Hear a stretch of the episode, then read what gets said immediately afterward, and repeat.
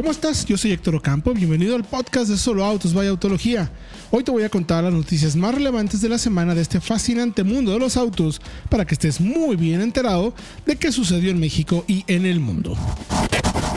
Pero antes, permíteme recordarte, ¿quieres comprar o vender? Bueno, pues encuentra en soloautos.mx, el sitio de compra y venta de autos, motocicletas y camiones más seguro del mercado, las mejores ofertas, lanzamientos, pruebas de autos y análisis para que tomes siempre la mejor decisión de compra.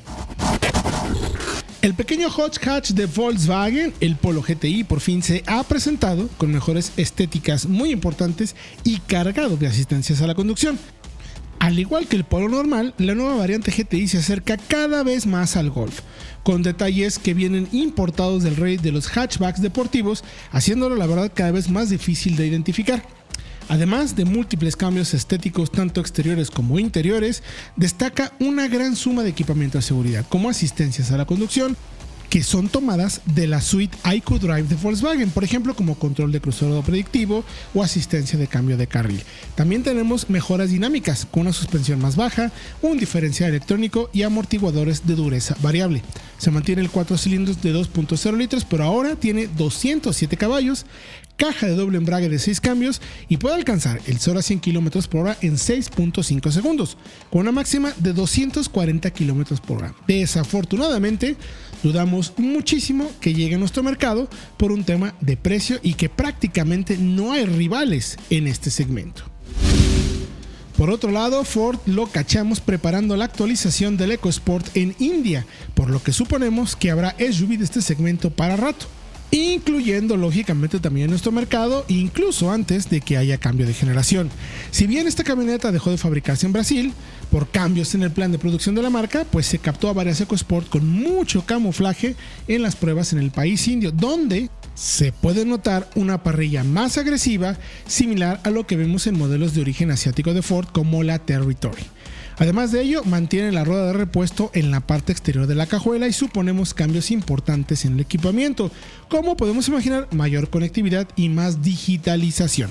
La gama de motores no debería de tener cambios y podemos también imaginar que dicha actualización estará llegando a México a finales del 2021 como año modelo 2022 ya pudimos conducir al hot hat del momento, me refiero al esperadísimo Toyota GR de Yaris, aquel que se agotó en algunas horas, su primer oferta a través de internet, bueno, ya lo manejamos, es un hot hatch derivado directamente del mundo de las competencias del WRC.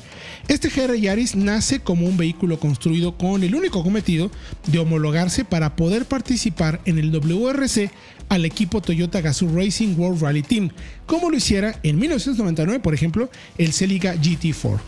Gazoo Racing toma experiencia de la mano de Tommy Mackin Racing para otorgar ese sabor de la mano de una respuesta y agilidad únicas que se requieren para un auto de rallies. ¿Qué es interesante? Pues que se centraron en tres cosas principalmente para hacerlo un coche muy efectivo. Aerodinámica, peso y la distribución del mismo para hacer un auto perfectamente bien equilibrado. Además de este llamativo diseño y un completo equipamiento todo orientado hacia el manejo, lo que más destaca de este deportivo de menos de 4 metros de longitud definitivamente es su motor y caja. Un pequeño 3 cilindros de 1.6 litros turbo cargado que entrega 257 caballos. Nos te vamos a decir que es sin lugar a dudas uno de los autos más divertidos que vas a poder manejar este año. Te invito a que vayas a nuestro canal de YouTube en Solo Autos Vaya Autología para que cheques todo el análisis que hicimos. También Chevrolet parece que finalmente se atreverá a lanzar una versión muy radical de su popular Cheyenne, pero con las capacidades de enfrentar a la Ford Raptor y la Ram TRX. Ya ven cómo se han puesto de moda los super todoterreno deportivos.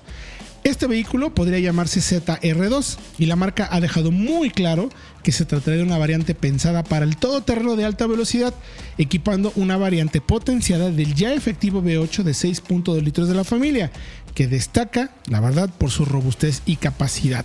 Ya lo hemos manejado en varios modelos y es efectivísimo.